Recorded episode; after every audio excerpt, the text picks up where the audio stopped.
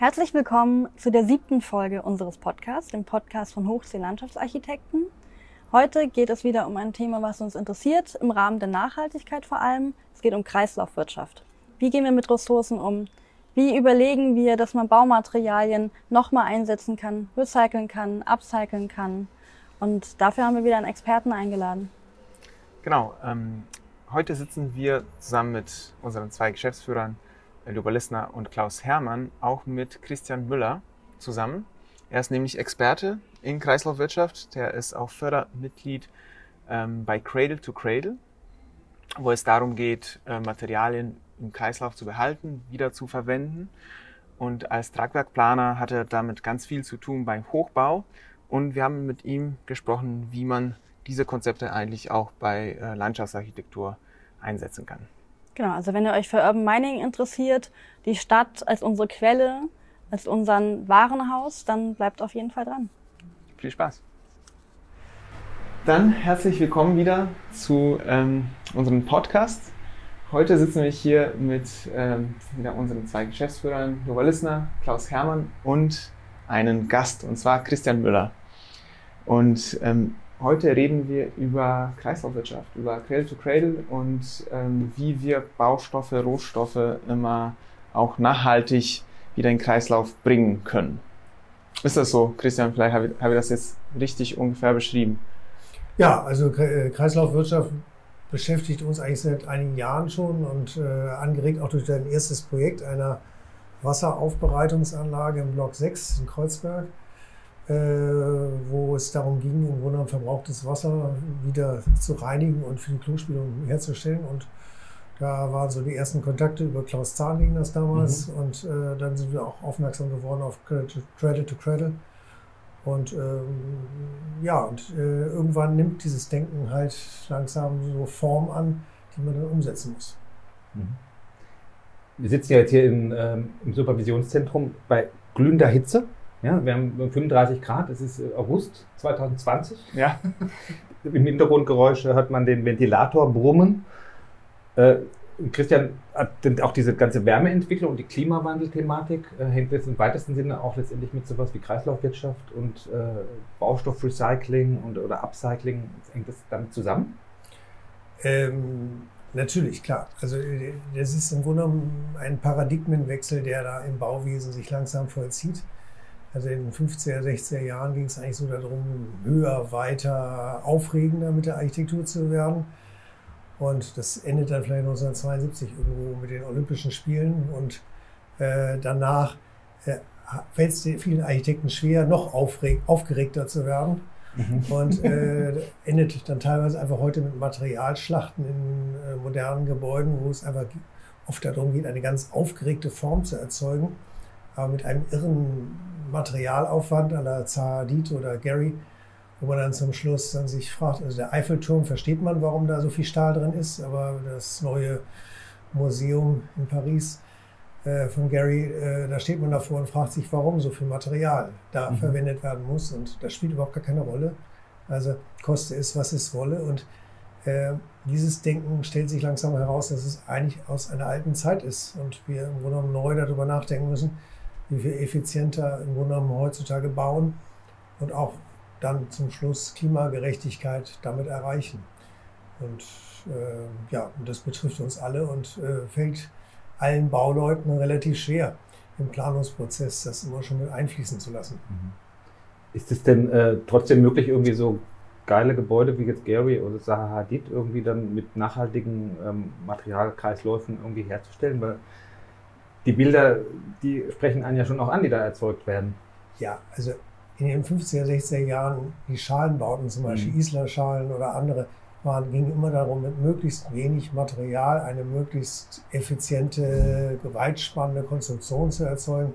Also da war der Minimalismus in der Konstruktion schon vorgegeben. Mhm. Das war überhaupt gar keine Frage. Mhm. Aber damit mit der Statik waren eben bestimmte Formen auch nur möglich oder äh, entwickelbar.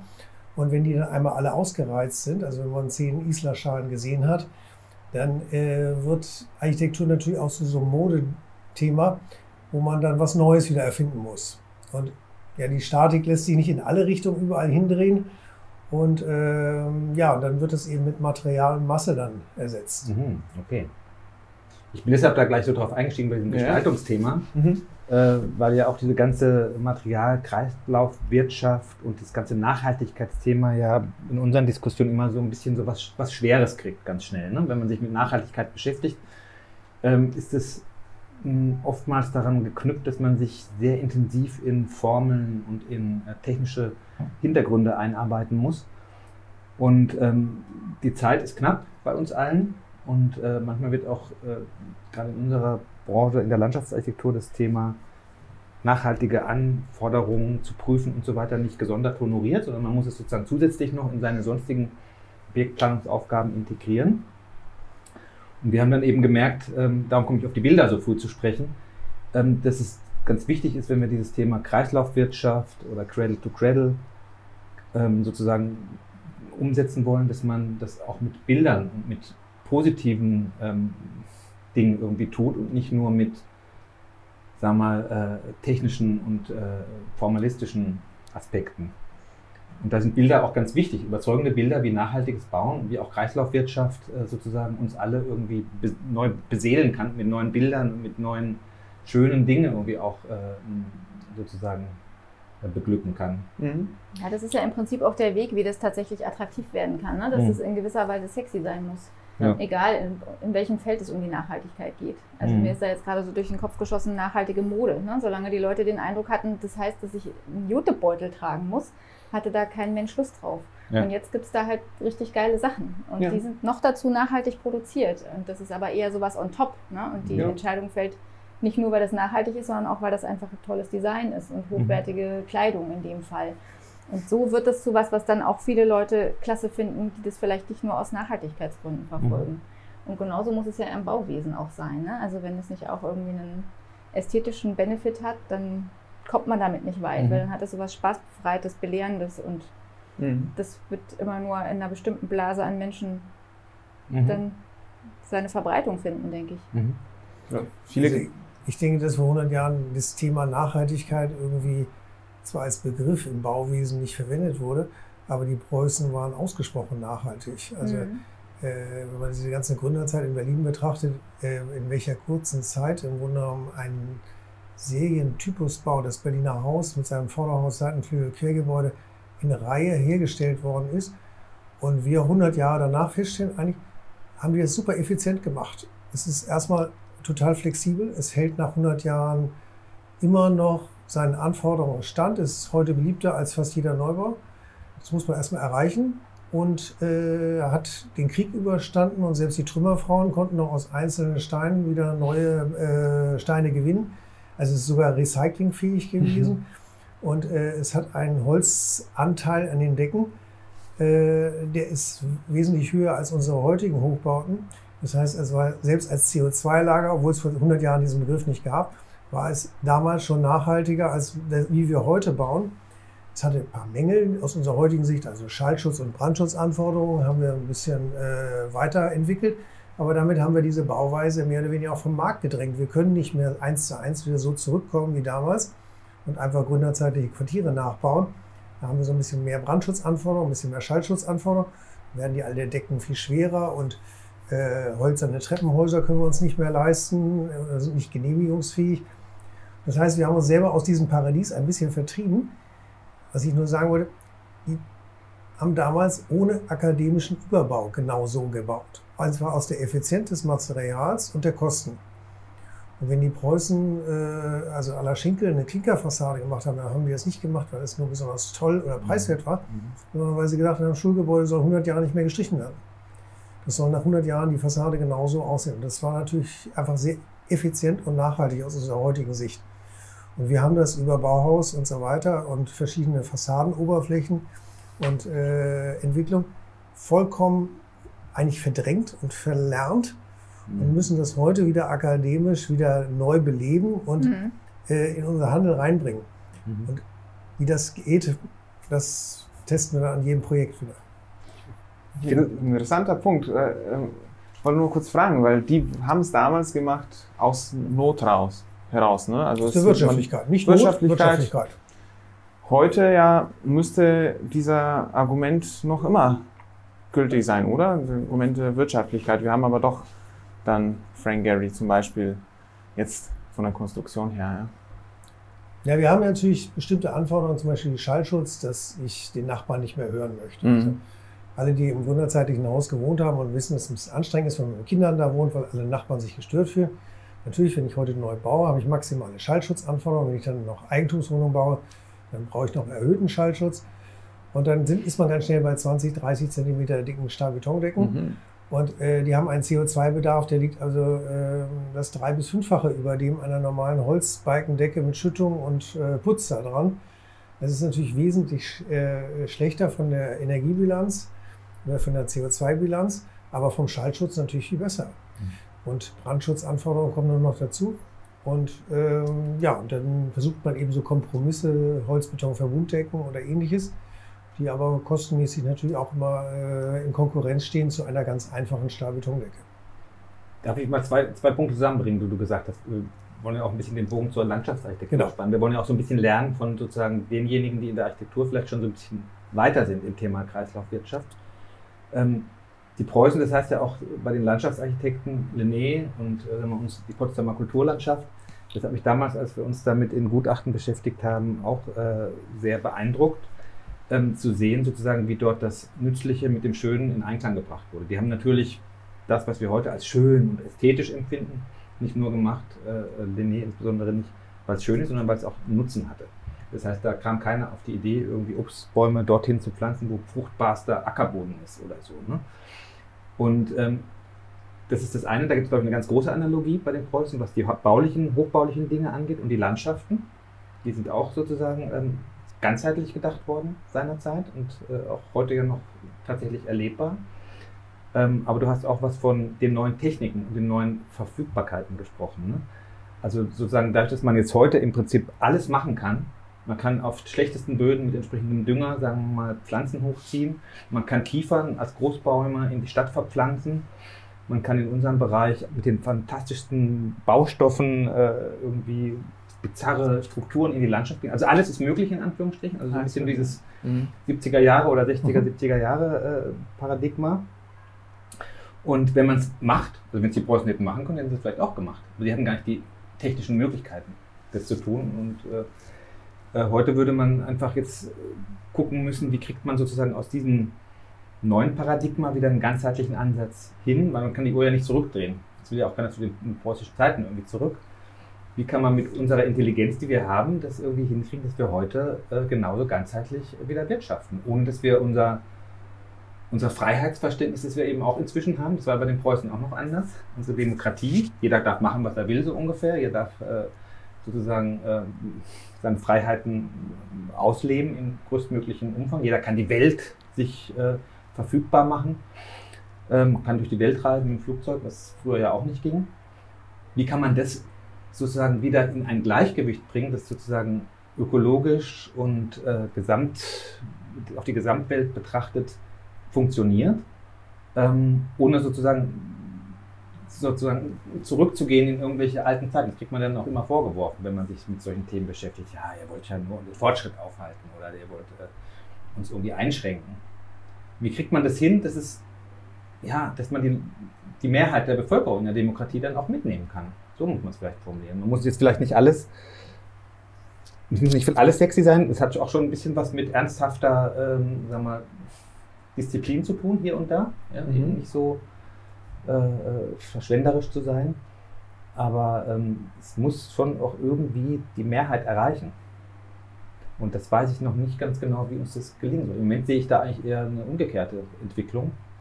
Ähm, es gibt viele Ansätze, viele Initiativen und äh, jetzt seit zwei Jahren, vielleicht auch was den Klimawandel angeht, doch so das Gefühl, wir haben wirklich nicht mehr viel Zeit.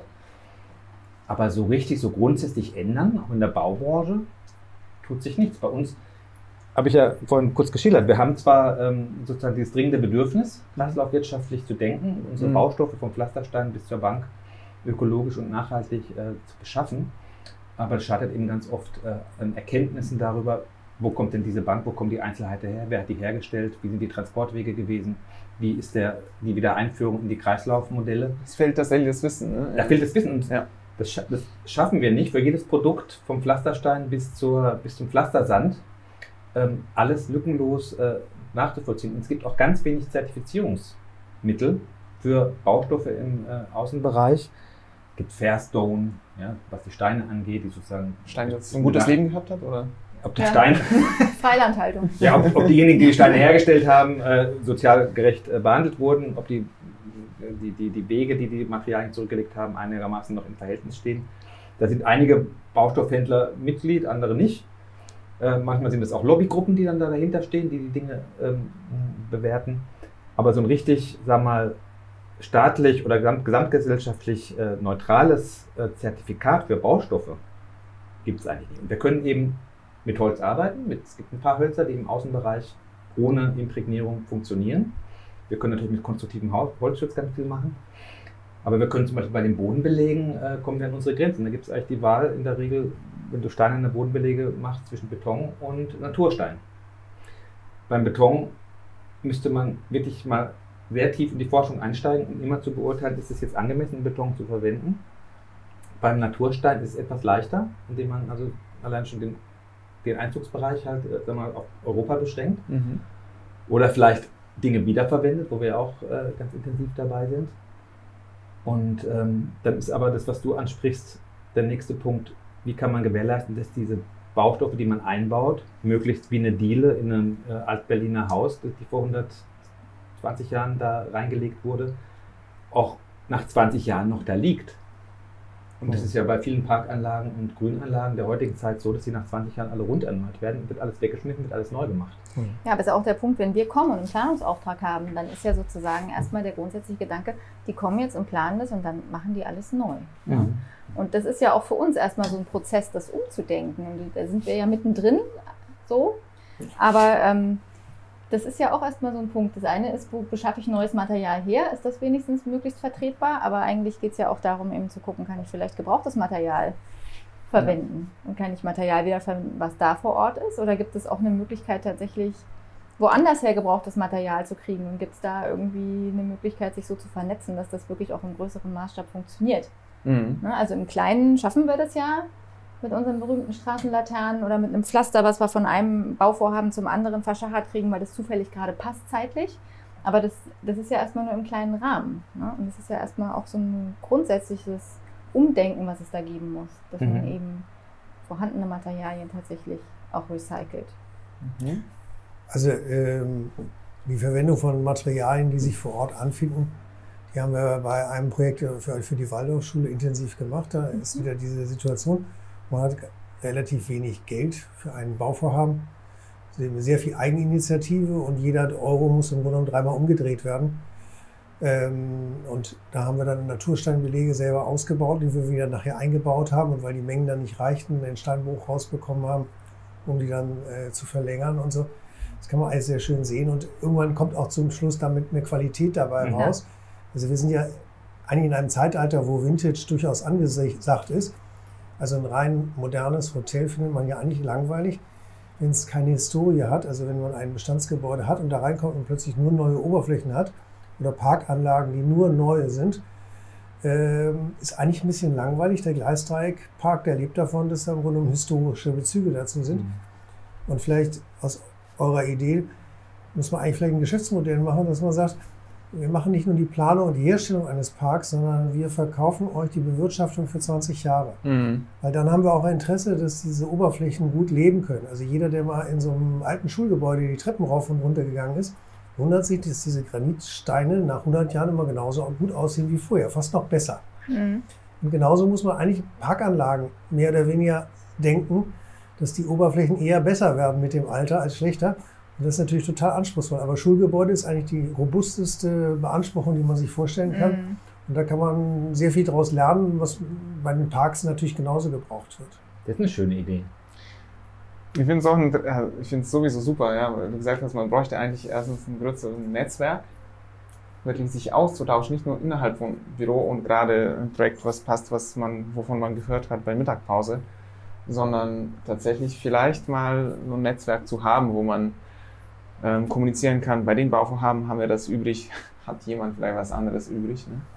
Ähm, Finde ich interessant. Das haben wir fast, also es war noch immer das Problem dann zwischen unterschiedlichen Bauherren und ob sie das noch bezahlen lassen oder nicht. Aber irgendwie müsste es doch gehen. Also wir haben es ja in Zeuthen versucht, ja. fällt mir gerade ein. Ne? Ja. Da geht es ja um, um auch um mit einem minimalen Budget diese Ost-West-Promenade wiederherzustellen. Und da haben wir ja gesagt, Leute, können wir mal auf euren Bauhof und gucken, was ihr so habt. Und erstmal waren die so ein bisschen befremdet, auch der Herr vom Bauhof, aha, hier meine Vorräte, jetzt wollen die die besichtigen. Und dann fand er die Idee aber doch irgendwie ganz gut und hat uns darum geführt. Und hat mal gesagt, okay, die, die haben in der Gemeinde halt jetzt irgendwie hunderte von Granitkantensteinen übrig. Was kann man denn damit machen? Muss man ja vielleicht nicht unbedingt wieder eine Kante mitbauen, die kann man ja vielleicht auch anders einbauen, oder? Ne, solche Dinge. Und das war dann eigentlich ganz toll.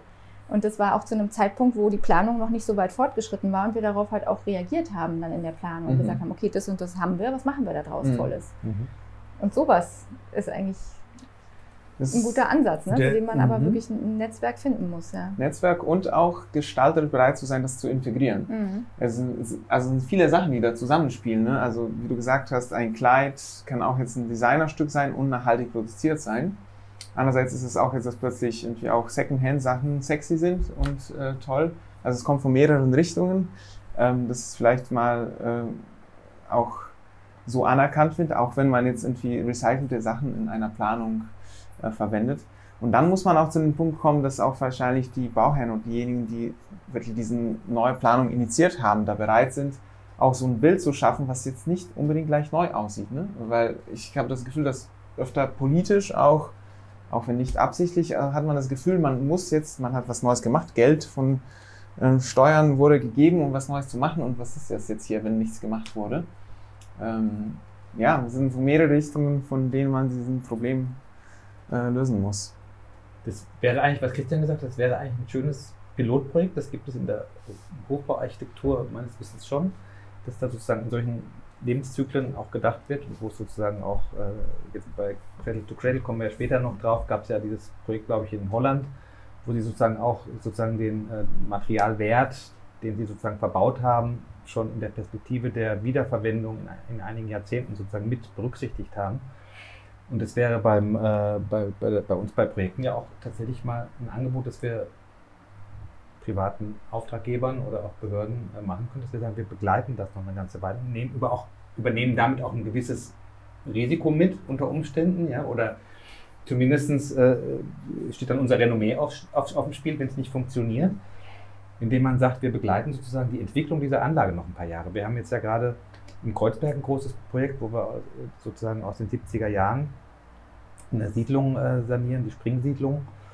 Und ähm, dort mit sehr viel ähm, ja, Anspruch auch die, diesen, diese Gestaltung der 60er Jahre dort sozusagen respektiert weiterentwickelt haben und auch bei der Verwendung von Materialien ähm, sehr stark auf Nachhaltigkeit geachtet haben.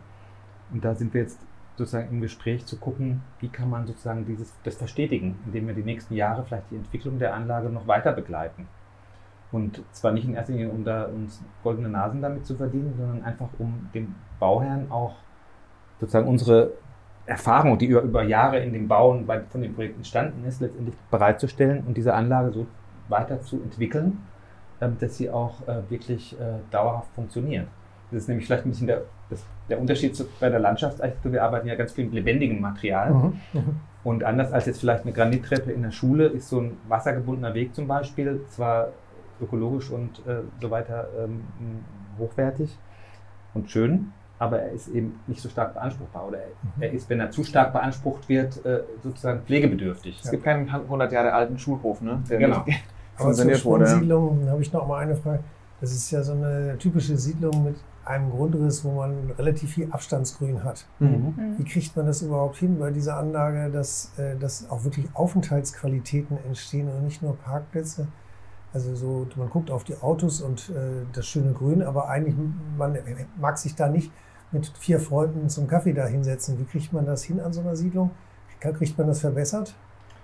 Das denke ich schon, dass wir das hingekriegt haben. Also wir haben äh, natürlich äh, viele neuzeitliche Nutzungsansprüche dort integriert. Wir haben zum Beispiel auch sind, äh, unheimlich viele, obwohl es kleine Wohnungen sind, sind unheimlich viele äh, Kinder und Familien irgendwie auch dort, mhm. Kleinfamilien, die auf engem Raum irgendwie leben und die brauchen natürlich Spiel, Spielangebote. Wir haben also wirklich ähm, große total attraktive, auch so ein bisschen an die Formsprache der 60er Jahre angelehnte Spielangebote dort geschaffen, die zu neuen Kommunikationsinseln sozusagen werden, wo sich Menschen treffen. Wir haben äh, die Fahrräder sozusagen nicht einfach nur in Batterien irgendwie aufgestellt, sondern überdacht in attraktive, auch räumlich wirksame Orte gestellt. Ich bin jetzt neulich mal beim Regen irgendwie durchgefahren, also die Aneignung scheint zu funktionieren, weil... Stimmt, äh, die haben da drunter gegrillt, genau. ne? Ja. ja. plötzlich hatten sich da so äh, zehn ähm, Frauen irgendwie zum Kaffeeplausch da mit ihren Kindern versammelt, haben die Fahrräder ein bisschen zur Seite geschoben und haben im Regen unter diesem überdachten äh, äh, Fahrradständer gegrillt. Und äh, dann haben wir natürlich auch, du hast das Wort Abstandsgrün genannt, ähm, versucht sozusagen eine ökologisch hochwertige und nachhaltig funktionierende Pflanzung dort mhm. zu integrieren, die nicht nur fürs Auge wesentlich attraktiver ist, sondern auch ökologische Aspekte begünstigt. Und wir haben zwischen diesen Spielelementen oder Spiellandschaften ähm, auch sozusagen wegebegleitende ähm, sozusagen Spielangebote geschaffen, dass man wirklich die ganze Anlage eigentlich ähm, erfahren und erleben kann. Die Autos, das war, da haben wir gekämpft wie die Löwen, weil du es ansprichst, dass wir die rauskriegen. Ähm, und haben aber am Ende letztendlich äh, das nicht hinbekommen, weil gesagt wurde, das kriegen wir nicht durch, dass wir den Leuten, die immer gewohnt waren, an ihrer äh, Haustür zu fahren, um Dinge abzuladen, ja, dass wir die äh, sozusagen ähm, verbannen. Aber wir werden das Parken auf dem Grundstück, glaube ich, mit unseren Möglichkeiten schon stark unterbinden. Und Senioren-Sportgeräte gibt es auch? Ähm, sagen wir mal, die Spielangebote sind so äh, in einigen Bereichen so niederschwellig, dass das auch für äh, ältere Menschen funktioniert. Aber tatsächlich ähm, heißt ja inklusives Spiel im idealen Fall so, dass, dass da alle Altersgruppen ja. dran spielen könnten, nicht die Senioren auf dem Einspielplatz irgendwie ja äh, mit dem Rollator sich aufhalten und da die Kinder, sondern es ist miteinander irgendwie funktioniert. Das haben wir versucht. Ich war jetzt im Urlaub einfach überrascht, dass äh, selbst in Polen hatte ich das nicht erwartet, dass da im Grunde genommen Senioren-Sportgeräte mhm. dann im Park standen. Das fand ich eigentlich ganz klasse. Das, ja. Und selbst im Lietzensee und so, das wird ziemlich gut angenommen. Mhm. Und ähm, schafft ja auch so miteinander ja. dann. Mhm. Wir kamen jetzt so ein bisschen von dem Material genau äh, Materialien so ein bisschen ab. Also bei der Springsiedlung war es eben so, dass wir da versucht haben, sehr behutsam, äh, also nicht alles umzukrempeln, sondern sehr behutsam sozusagen mit kleinen Eingriffen und Ergänzungen an geeigneten Stellen eben diese Anlage auch zu respektieren und weiterzudenken ein Stück weit, auf ein Stück weit weiter zu entwickeln. Ja, die hat jetzt ja immerhin über 50 Jahre gehalten. Das meiste ist noch Originalsubstanz da gewesen. Natursteinwege aus Kleinstein. Mhm. Ähm, dann ähm, die haben wir auch nicht komplett rausgerissen, sondern wir haben sie nur repariert. Mhm. Ähm, wunderbar. Ähm, dann die Betonplatten waren kaputt. Die mussten wir jetzt nach 50 Jahren austauschen, aber wir haben wieder diesmal stärkere Betonplatten mhm. verwendet, weil da doch immer mal wieder Autos drüber fahren, äh, was man nicht total unterbinden kann. Und dann knacken die irgendwann. Also halten unsere Betonplatten jetzt vielleicht dann 70 Jahre, wenn es gut geht. Sehr optimistisch. Und auch bei den Spielangeboten haben wir natürlich ausschließlich auf Robinienholz und Metall mhm. gesetzt. Sehr robust, ja. Wobei Metall äh, sozusagen, was Kreislaufwirtschaft angeht, sicherlich äh, gut wiederzuverwenden ist, wenn es nicht rostet. Aber in der Herstellung, ähm, was ich so weiß, äh, ist Metall äh, von der CO2-Bilanz und von der Energie, die man reinsteckt, äh, auch nicht ohne. Habt ihr in Thermoholz gute Erfahrungen gesammelt oder bisher weniger? Also wir arbeiten, ich habe bei zwei, drei Terrassen kurz gute Erfahrungen mit Thermoholz gesammelt, mhm. weil es einfach den ähm, das Holz ja sozusagen unangreifbar für Bakterien macht, weil mhm. es die Holzstruktur mhm. so stark verändert, wird aber dadurch statisch auch nicht mehr, ist statisch auch nicht mehr so belastbar.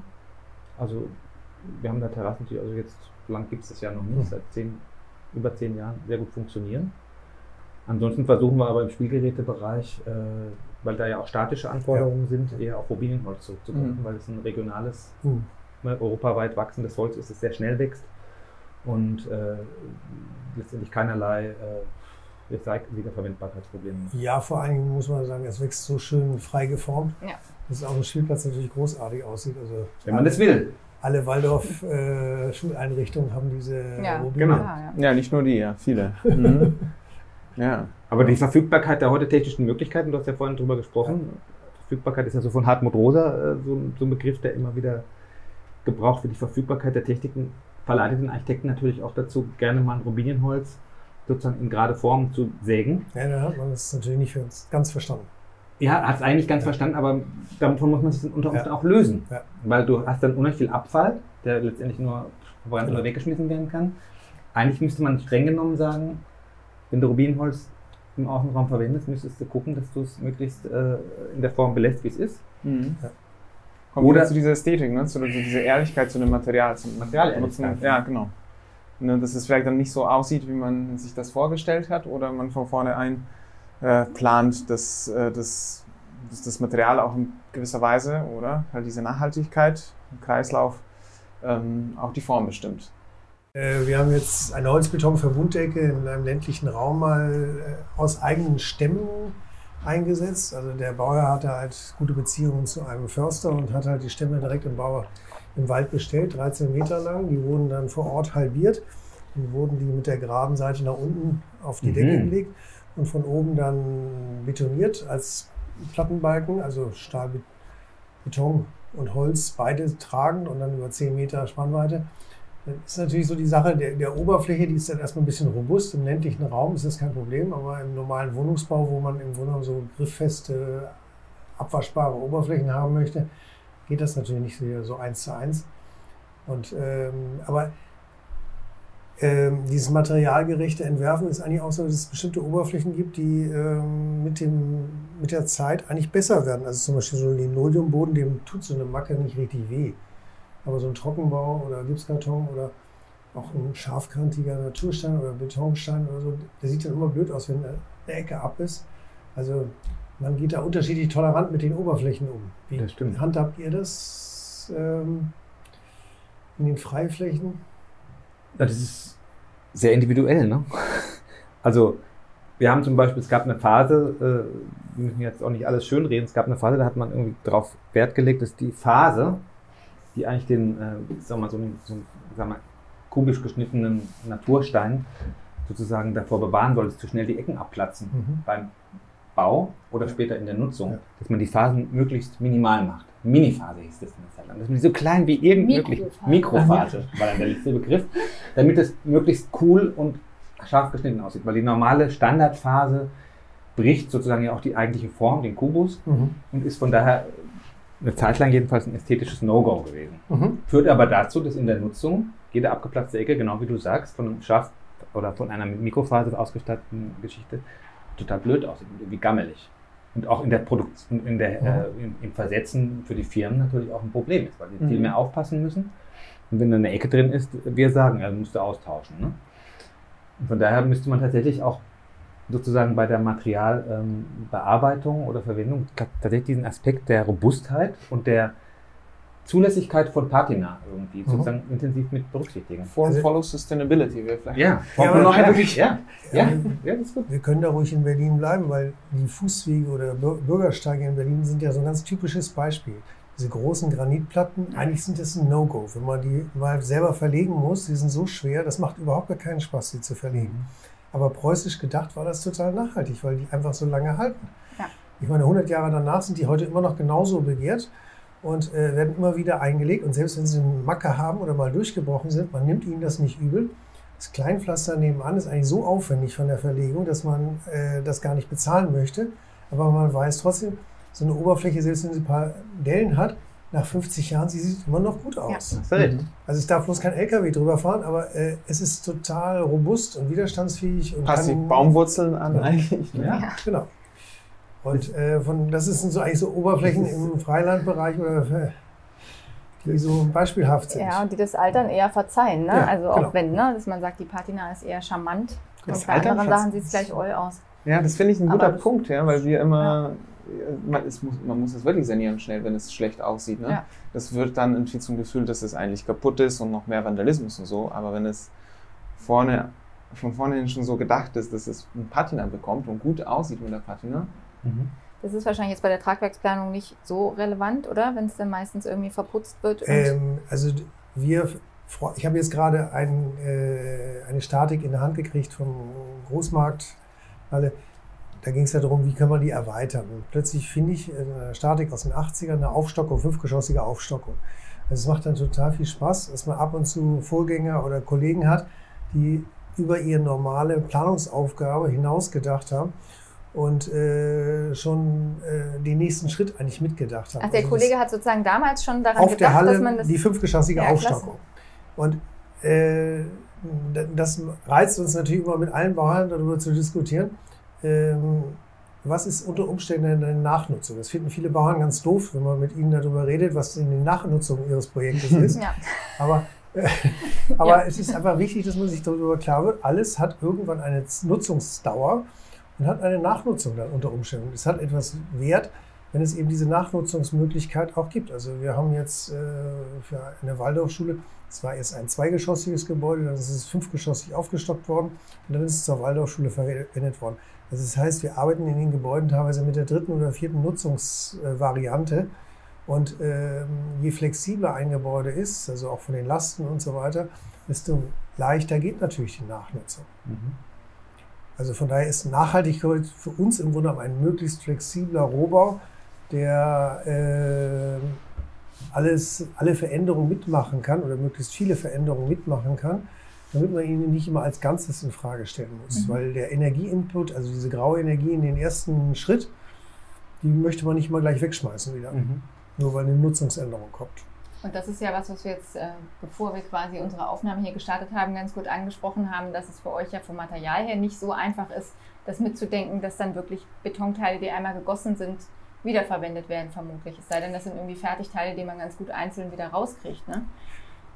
Ja, also äh, meistens ist der Rohbau ja Ortbeton oder in äh, filigranen Elementen so vergossen, dass man ihn nicht einfach wieder mhm. demontiert bekommt. Das ist ja immer die, äh, der fromme Wunsch, dass man ein Bauwerk hat, was so elementiert ist, dass man es wie so ein Baukasten auseinanderschraubt und woanders wieder errichtet. Aber äh, meistens ist der Arbeitsaufwand so hoch, dass zum Schluss die Materialpreise eine geringe Rolle spielen. Also bei den Plattenbauten hat man das in den 80er, 90ern versucht das so umzusetzen, äh, aus den Platten wieder neue Strukturen zu erschaffen. Aber eigentlich ist das Handling so aufwendig, dass man das mal im Einzelfall macht, aber das nicht in die Serie von alleine geht. Mhm. Mhm. Spricht ihr da auch von Materialermüdung irgendwann bei den, bei den Platten oder halten die letztendlich wenn, wenn, man die Information der Platte weiß, äh, wenn die festgehalten ist, okay. dann äh, kann man die natürlich genauso weiter einsetzen. Okay. Mhm, das geht. Aber es geht vor allem um die Demontierbarkeit. Ja, ja. Und da muss man sagen, da ist jede Granitplatte oder jeder Pflasterstein, also zum Beispiel Kopfsteinpflaster ist ja ein wunderbares Material, mhm. das eigentlich ewig einsetzbar ist, mhm. ähm, weil es eben so eine schöne, einfache Fuge hat. Schönes Beispiel, aber ich habe jetzt gerade mit, mit einem Natursteinhändler gesprochen, der sich darauf spezialisiert hat, der den ganzen Schlossplatz äh, hier ja. in Berlin aufstattet, bei uns auch die Gebauerhöfe, ein großes Projekt, Gewerbeprojekt mit ähm, Naturstein ausstattet, und zwar mit gebrauchten Naturstein. Mhm. Und damit diese doch zum Teil sehr ungleichmäßigen Großsteine auch barrierefrei sind, sägt er sozusagen die Oberflächen ja. glatt. Hat man zwar auch einen gewissen Materialverlust, äh, aber sozusagen 90 Prozent des Steins bleiben erhalten und auch ein Energieaufwand natürlich. Und er sagt, er erwartet jetzt in den nächsten Jahren so viel Steine, Natursteine, dass er nicht mehr weiß, wohin damit. Also es ist mitnichten so, dass irgendwie ein Mangel äh, äh irgendwann zu erwarten wäre an Granitstein. Es werden so viele Straßen rausgerissen nach wie vor aus Granitstein und die werden sozusagen, man weiß gar nicht, wo, wo man die alle einbauen kann, weil dann doch im großen Stil im Straßenbau nach wie vor moderne Baustoffe, Asphalt und Beton verwendet werden. Also es gibt ein Überangebot an recyclingfähigen Natursteinen, obwohl du die jetzt ja wunderbar ja. beschrieben hast, weil die, der Einbau derselben natürlich mit ja, kostspielig ist ja. und teuer ist und eben in diesen langen Lebenszyklen äh, der normale Investor oder auch eine Behörde, die äh, irgendwie nur ein investives Geld hat und nicht so sehr an die Zukunft denkt, nicht unbedingt immer ähm, interessiert ist. Ja, da muss man eben auch sagen, äh, der Bauer macht am Anfang meistens nur den Kostenvergleich. Mhm. Eine bituminöse Straße ist natürlich preiswerter, als irgendwie ein Kopfsteinpflaster neu mhm. zu verlegen und sich nachher von den Anwohnern erklären zu lassen, dass das Kopfsteinpflaster lauter ist als die Asphaltstraße. Ja. Also äh, da gibt es natürlich viele verschiedene Ebenen, die da miteinander streiten. Aber das Kopfsteinpflaster hält auch schon äh, meistens 70 Jahre und ja. lässt sich leicht ausbessern, hat keine Risse und eine Tierstraße ist nach 20 Jahren fertig in der Regel mhm. und hat große Risse und muss komplett neu gemacht werden. Mhm. Also auf die lange Dauer ist das durchaus konkurrenzfähig, aber mhm. der Bauer muss diese Kriterien natürlich im Kopf behalten. Mhm, auf jeden Fall. Daran erinnert sein. Ja. Auf jeden Fall vorher haben wir, also es ist ein Punkt, was wir jetzt vielleicht angesprochen schon haben, war das Netzwerk und Materialien. Zweiter Punkt wäre sicherlich äh, nochmal wirklich so langfristig zu denken. Und ich fand es vorher auch ganz gut, den Punkt mit, ähm, wie offen ist ein Werk oder ein Raum für Nachnutzung oder für Neuinterpretation. Mhm. Und das ist etwas, wo wir, wenn wir jetzt so ein bisschen nach Lösungen oder Richtungen suchen, wo, wo wir weiter uns entwickeln können. Ich glaube, dass die Offenheit, dass sich die Nutzung ändert, dass sich die Nutzergruppen ändern und ohne irgendwas anpassen zu müssen, das ist, glaube ich, ein großer Punkt auch beim landschaftsarchitektonischen Werk, weil dadurch ist es auch angenommen in unterschiedlichen Gesellschaftsschichten, Altersgruppen, Kulturhintergründen.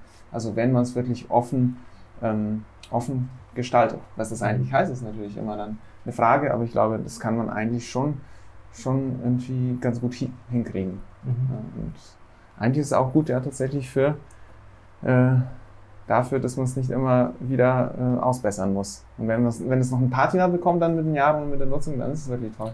Also mit Freianlagen in Charlottenburg am S-Bahnhof äh, kann man es gerade sehen. Das ist vor fünf Jahren angelegt worden mhm. und äh, die erste Bepflanzung ist eigentlich schon wieder ein bisschen ermüdet, erschlafft. Jetzt haben sie die zweite Bepflanzung gemacht, die wird jetzt jeden Tag gegossen und so weiter, damit sie auch zum Blühen kommt und so weiter. Also man muss ja sagen, bei diesen klimatischen. Ansprüchen im Augenblick, eine anspruchsvolle Freianlage zu machen, die diesen ganzen Wetterungsschwankungen aushält mhm. oder vielleicht nur einmal die Woche gegossen werden muss, mhm. ist ja echt auch ein Kunststück. Mhm. Also man kann ja Lehmböden einbauen oder was auch immer, also äh, um überhaupt das Wasser zu halten an den Pflanzen. Also wenn wir im Kleingarten Spaten in die Erde äh, stecken, da ist äh, trockener Sand im Augenblick, weil äh, die Feuchtigkeit sich überhaupt nicht hält. Wie geht ihr da vor? Also also es ist ein, riesen, ein ganz weites Thema natürlich, aber was, was mir im Anknüpfen, anzuknüpfen an das, was zuvor gesagt wurde, äh, Kreislaufwirtschaft hat ja auch ganz viel mit Pflege zu tun, mit Unterhaltung. Also auch so ein mhm. Schulgebäude in preußischer Zeit, da gab es eine Horde von Pflegekräften, die sozusagen dafür gesorgt haben, dass die Böden gebohnert werden, dass die Fenster regelmäßig gestrichen werden. Ähm, und also es ist auch mit Außenanlagen. Also es gibt keinen Garten, der nicht zu pflegen ist, außer ein Betongarten vielleicht, ja, den wir nach 30 Jahren, wo du mal das Moos irgendwie ab, abstrahlen musst. Ne? Aber wenn wir mit lebendem Material arbeiten und mit, mit, mit Pflanzen und natürlichen Baustoffen, dann äh, und eine gewisse Flexibilität auch in der Nutzerstruktur äh, perspektivisch erwarten oder auch Nutzerwechsel, verschiedene Nutzungsintensitäten berücksichtigen wollen, dann muss man eigentlich so eine Anlage pflegen und weiterentwickeln. Und dafür muss auch Geld zur Verfügung stehen. Mhm. Da ist aber gerade in der öffentlichen Hand und manchmal auch bei den Privaten einfach zu wenig äh, da um diesen Wert zu erhalten. Ich meine, wenn man sich Schuhe kauft, sagen wir, als normaler Mensch, äh, oder ein Auto, das deutschen liebstes Kind immer noch, äh, das wird geputzt und gebienert und irgendwie gereinigt und in die Werkstatt gebracht und da werden Inspektionen gemacht in regelmäßigen Abständen. Das ist in Außenanlagen mitnichten so. Das ist also äh, für uns ein zusätzlicher Aspekt, diese Kreislaufwirtschaft, die wir heute diskutieren, durch eine entsprechende Pflege auch sozusagen ja. dazu ermöglichen, überhaupt in diesem Kreislauf zu bleiben, bestimmte mhm. Dinge nachzujustieren, damit dann der Baustoff auch so erhalten bleibt, wie man sich das möglich Ja, oder den Kreislauf dadurch ja eigentlich auch sehr zu verlängern, wenn man jetzt genau. sozusagen sagt, ein Kreislauf ja. ist von, von der Fertigstellung einer Anlage, bis man sie irgendwann wirklich neu machen muss, dass das irgendwie was ist. Genau was möglichst lange dauert. Genau. Ja, regelmäßige Wartung, das und verlängert unglaublich. Da hatten wir ja nun gerade gestern das Thema, nachdem unsere Kollegin auf einer ehemaligen Baustelle in Friedrichshain war und doch sehr ähm, ja, frustriert eigentlich fast darüber war, wie der Zustand schon ein Jahr nach Fertigstellung ist. Ne? Dass ja mhm. die Firma sich so wahnsinnig anstrengt, dass bis zum Tag der Eröffnung wirklich jede Ecke perfekt ist. Und dann wird da sozusagen der Bauzaun geöffnet und danach findet eigentlich keine Pflege mehr statt. Ne? Und es reicht noch nicht mal irgendwie, dass die Mülleimer regelmäßig ausgeleert werden. Mhm. Und ähm, wenn man dann die Leute vom Bezirk fragt, dann sagen die, die haben pro Jahr, pro Quadratmeter drei Cent für die Pflege. Ja, da kann dann auch keiner die Papierchen aufsammeln. Und so gehen dann eben Anlagen, die vielleicht viel Geld gekostet haben, ganz schnell vor die Hunde. Mhm. Einfach weil die Pflege nicht gewährleistet ist. Das heißt doch in Konsequenz, eigentlich muss man im Grunde genommen aus diesem ersten Budget, dem Baubudget, das Wartungsbudget rausschneiden. So nach dem Motto, macht weniger Pflanzen oder preiswerter und legt das Geld danach in den ersten zehn Jahren in die Wartung ein. Also unser Kleingarten ist total grün. Aber es überlebt auch nur das, was im Grunde zwei Wochen Trockenheit oder vier Wochen Trockenheit übersteht. Mhm. Ich habe schon einiges angepflanzt, was man dann wieder rausziehen kann. Und ähm, also das Überlebenstraining in so einer Kleingartenanlage ohne Wasser ist schon hart. Mhm. Und im Grunde ein öffentlicher Park ist ja fast so ähnlich, dass man eigentlich auch, wenn man alle zwei Wochen mal wässert, ist mhm. schon viel. Und nicht an jeder Stelle, sondern nur da, wo wirklich was nachgepflanzt wird. Mhm.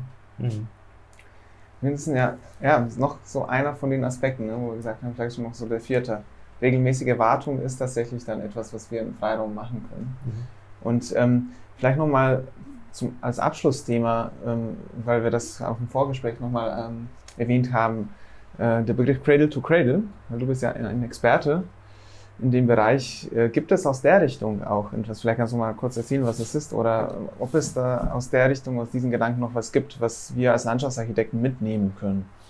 Also ich ver verfolge die Entwicklung dieses Vereins und die, dieser Idee seit äh, Anbeginn und äh, bin da auch Fördermitglied. Äh, und man muss natürlich sagen, es gibt verschiedene Zyklen. Also bei einer Plastikflasche, äh, Pfandflasche ist der Zyklus vielleicht eine Woche oder vier Monate oder ein Jahr. Bei einer Glasflasche, das ist alles überschaubar. Beim Bauen haben wir einfach Zyklen, die von zehn Jahren bis äh, 100 Jahren unter Umständen gehen. Äh, in Freianlagen vielleicht etwas reduzierter, aber ähm, da ist immer so die Frage, wie wichtig ist die Recycelfähigkeit? Also wenn ich eine Fliese an die Wand klebe, äh, die recycelfähig ist, ist dann in 100 Jahren oder in 50 Jahren, wenn es die neue Fliese gibt äh, und die alte abgenommen wird, noch jemand in der Lage zu wissen, welchen Recyclingprozess das durchlaufen muss.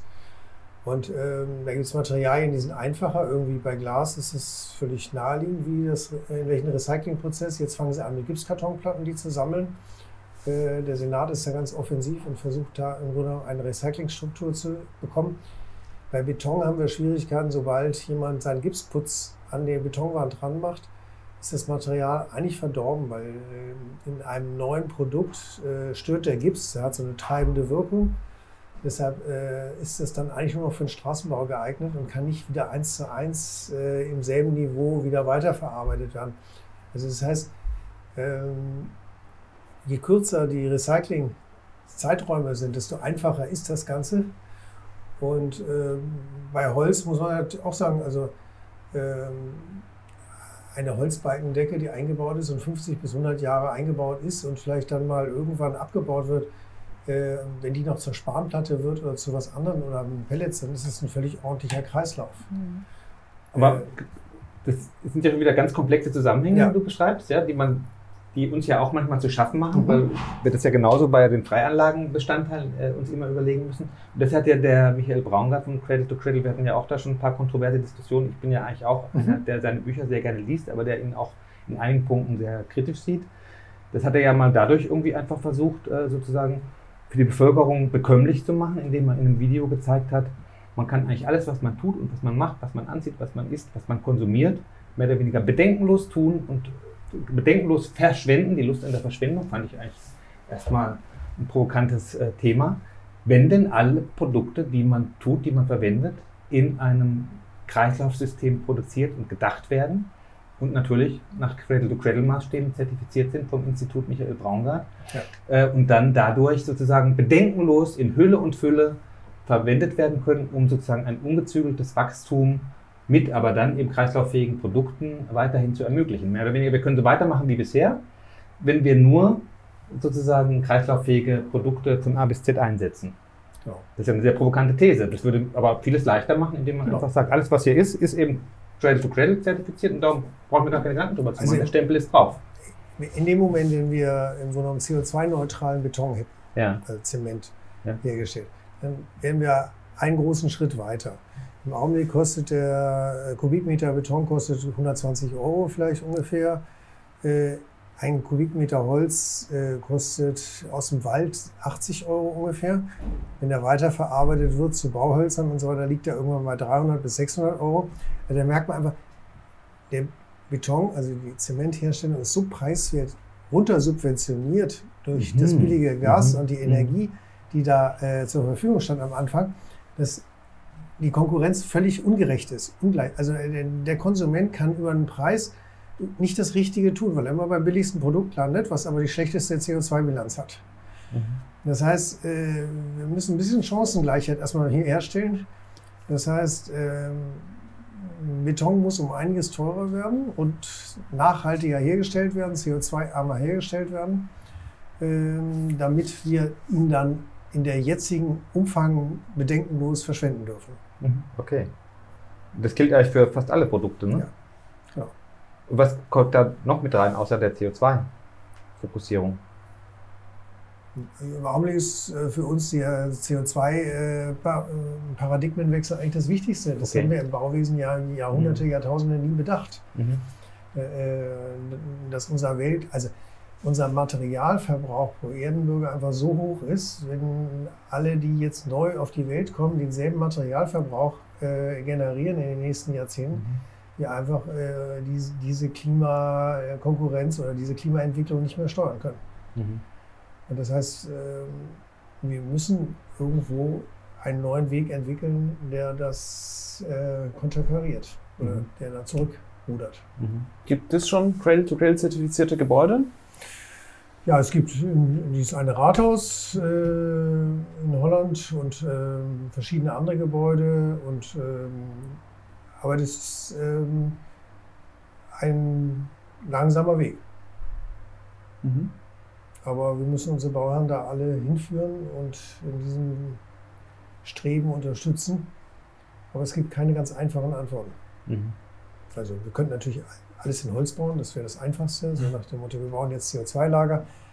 Wer jetzt mit offenem Auge durchs Land gefahren ist und gesehen hat, wie viele Bäume im Augenblick gerade wegen Borkenkäfer oder Trockenheit abgestorben sind. Also der Holzpreis ist etwas verfallen. Wir können im Grunde genommen bedenkenlos im Augenblick Holz verbauen. Es äh, wächst sowieso mehr nach, als wir verbauen. Und dann ist es wenigstens nachhaltig aus der Atmosphäre, der Atmosphäre entzogen und im Bauen mhm. äh, gebunden. Mhm. Aber es ist eben so eine akademische Herangehensweise. Es ist nicht das äh, nur, weil es sexy aussieht. Also, ähm, also jeder, der ein Holzfachwerkhaus äh, selber bestellt, weiß, warum er das in Holz bestellt, aber die anderen Bauherren müssen wir auch dafür gewinnen. Hm. Mhm. Das, da wäre die andere Möglichkeit natürlich, es über den Preis zu machen. Ne? Ja. Genau. Aber da ist vermutlich die Betonlobby relativ stark. Genau, die Energie ist zu preiswert. Ja. Mhm. Also ich finde es auch ein guter auch Schlussgedanke, dass wir auch nochmal, es gibt diese unterschiedlichen Zertifizierungen und ich glaube, das lohnt sich für Landschaftsarchitekten ähm, nochmal das Thema sich anzuschauen. Vielleicht gibt es noch nicht eine allgemeine, wo man sagt, okay, das ist etwas, wo man immer Stempel drauf stellen kann, aber ähm, in die Richtung zu denken, glaube ich, ist schon sicherlich wertvoll. Habt ihr nochmal so einen Gedanken, was wir heute womit wir heute nochmal abschließen wollen? Also was ich für mich so mitnehme, ist, dass, ähm, dass es bei uns einerseits sicherlich immer noch die Frage ist, welches Material ja. können wir sinnvollerweise einsetzen. Es scheint aber nicht so leicht zu sein. Mhm. Aber es gibt andere Dinge, die wir, denke ich, einfacher umsetzen können. Eben, dass wir da in, in größeren Kreislaufen mit mehr Flexibilität denken bei unserer Planung und einfach sagen, wir möchten was schaffen, was Veränderungen standhält und was leicht zu verändern ist und deswegen vielleicht gar nicht die Notwendigkeit besteht, ja sobald wieder neue Materialien einzusetzen und eben auch viel stärker den Alterungsprozess mit einzukalkulieren und zu sagen, wir möchten was nehmen, was auch in 20 Jahren noch gut aussieht, wenn es eigentlich ein bisschen schrabbelig ist, aber dann hat es vielleicht einen anderen Charme. Ja? Mhm. Und dass das vielleicht für uns ein Weg ist, den wir erstmal beschreiten können, bis wir uns sicherer sind, was wir mit den Materialien noch optimieren können. Mhm ich habe für mich so noch mit, mitgenommen, dass wir äh, sozusagen unsere Standards für kreislaufwirtschaftliches Bauen und Planen in der Landschaftsarchitektur und nachhaltiges Bauen im weitesten Sinne noch ein bisschen prägnanter definieren müssen. Das hatten wir letztes Mal in dem Nachhaltigkeitspodcast schon äh, rausgearbeitet, aber eben so, dass sie nicht uns überfordern. Weil wir können nicht jedes Mal äh, sozusagen auditorenmäßig unsere Veranlagen zertifizieren, wenn das nicht bezahlt wird. Dazu haben wir einfach nicht die Zeit und das Geld aber zumindest Standards zu etablieren, die, die handhabbar für uns sind und verständlich und nachvollziehbar. Und dass wir eigentlich immer versuchen, bei jedem Bauvorhaben noch ein bisschen mehr zu machen als diesen Standard. Und das kann bei jedem Bauvorhaben äh, unterschiedlich sein. Das ist vielleicht beim einen Bauvorhaben, dass wir sagen können, hier wird das Material einfach mal drin gelassen und wir bereiten das an Ort und Stelle nochmal auf. Oder wir verwenden wiederverwendbares Material. Oder wir haben tatsächlich über unsere Netzwerke sozusagen Material zur Verfügung gestellt und versuchen den Bauherrn davon zu überzeugen, das einzusetzen, auch wenn es fast genauso teuer ist wie neues Material. Und, ähm, und dann der Aspekt äh, der Pflege und sozusagen dem Bauherrn auch, das fand ich einen sehr guten Gedanken, also mal ein Pilotprojekt zu starten, inwiefern man dem Bauherrn diesen Mehrwert äh, sozusagen mit anbietet, indem man sagt, komm, lass uns mal, wir verzichten auf 10% vom Honorar und du verzichtest auf 10% der Baukosten und wir machen aus dem Paket mal so einen kleinen Pilot äh, vielleicht erstmal für die nächsten fünf Jahre oder drei Jahre und begleiten das nochmal weiter und stehen sozusagen auch zur Verfügung für Fragen und, und, und Anpassungen. Weil das Geld ist tatsächlich nicht da. Es gibt für die Pflege in öffentlichen Grünanlagen viel, viel zu wenig Geld. Bei Schulhöfen, das ist das Beispiel genannt, ist das Geld quasi bei Null, besonders minimal. Ein bisschen mehr als für öffentliche Grünanlagen. Aber durch den starken Nutzungsdruck müsste das deutlich höher sein. Und darum wird einem immer gesagt beim Schulhof, mach am besten alles aus Beton und Stahl. Nicht von allen, aber von manchen oder jedenfalls so robust wie irgend möglich, weil wir haben kein Geld, auch nicht mal eine, eine, eine Banklatte auszutauschen. Ne? Und da aber dem Bauherrn zu sagen, okay, das ist halt so, wir können die politischen Prozesse jetzt nicht von heute auf morgen ändern, du müsstest im Bezirksamt arbeiten oder beim Senat, um das vielleicht so hinzukriegen. Aber das denen mal so mitzuverkaufen und zu mhm. sagen, Mensch, komm, lass uns doch mal ein Pilotprojekt daraus zu machen. Vielleicht gibt es auch irgendwo einen innovativen Topf, wo man das mal äh, dann exemplarisch äh, durchzieht. Das finde ich hochspannend. Mhm. Ja, und wir müssen natürlich auch selber äh, Nachfrage für die recycelten Stoffe schaffen. Ja. Also das heißt, wir müssen sie selber abfragen und einsetzen. Also äh, mein Wunsch wäre im Grunde genommen, dass äh, Berlin weit im Grunde genommen in allen Betonarten 10% Recyclingmaterial drin ist. Dann hätten wir schon eine Masse, über die man sich gar nicht mehr Gedanken machen müsste. In jedem einzelnen Projekt das einzusetzen, ist teilweise viel zu kompliziert und hat auch bestimmte technische Randbedingungen, unter denen das schwierig ist. Man kann immer nur so 40 Prozent altes Material in einem neuen Beton wiederverwenden. Aber 10% in der Masse wäre völlig harmlos zu bewerkstelligen und vor allen Dingen alle Betonwerke würden sich auf einen Schlag umstellen und hätten dann diese Marge dabei. Und da bräuchte gar nicht mehr darüber diskutiert werden und es würde wäre kostenneutral. Mhm. Also äh, es gibt da durchaus Wege, Nachfrage zu schaffen und diesen Recyclingprozess anzustoßen. Aber wir müssen es einfach tun. Mhm. Super. Okay, dann haben wir wieder heute, glaube ich, einiges mitgenommen. Vielen Dank allen drei und ähm, hoffentlich sprechen wir wieder über das Thema Wald. Dankeschön. Ja, vielen Dank. Also ich fand das heute ein sehr spannendes Gespräch. Es hat sich so ein bisschen herausgestellt, dass wir doch jetzt vielleicht nicht ähm, alles tun können, was man im Hochbau machen kann.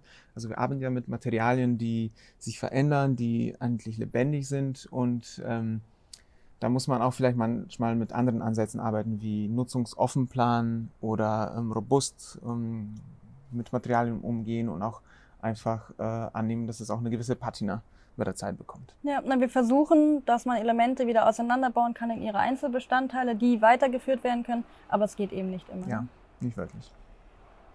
Ja, nächste Woche haben wir eine bisschen persönlichere Folge und zwar auf Bitte von einem Zuhörer um zu erfahren, wer wir eigentlich sind, warum wir Landschaftsarchitekten geworden sind. Jeder hat ja seine eigenen individuellen Motive. Vielleicht auch, wo wer seine Stärken hat, wie wir uns im Büro aufteilen. Da reden wir mit äh, Klaus Hermann und Lieber Lissner und werden dann Stück für Stück uns äh, durch unser Büro arbeiten. Natürlich nur, wer mitmachen möchte. Und äh, zwischendrin gibt es dann weiter Expertenfolgen. Genau. Und wir haben jetzt uns auch entschieden, immer am Ende jeder Folge eine Frage zu beantworten, weil langsam kommen Fragen aus dem Publikum und da haben wir gesagt, ihr könnt uns gerne auf media.hochc schreiben und dann tun wir unser Bestes, äh, eure Fragen zu beantworten. Also gerne uns schreiben und vielleicht beantworten wir eure Frage beim nächsten Mal. Genau, bis dahin. Ciao.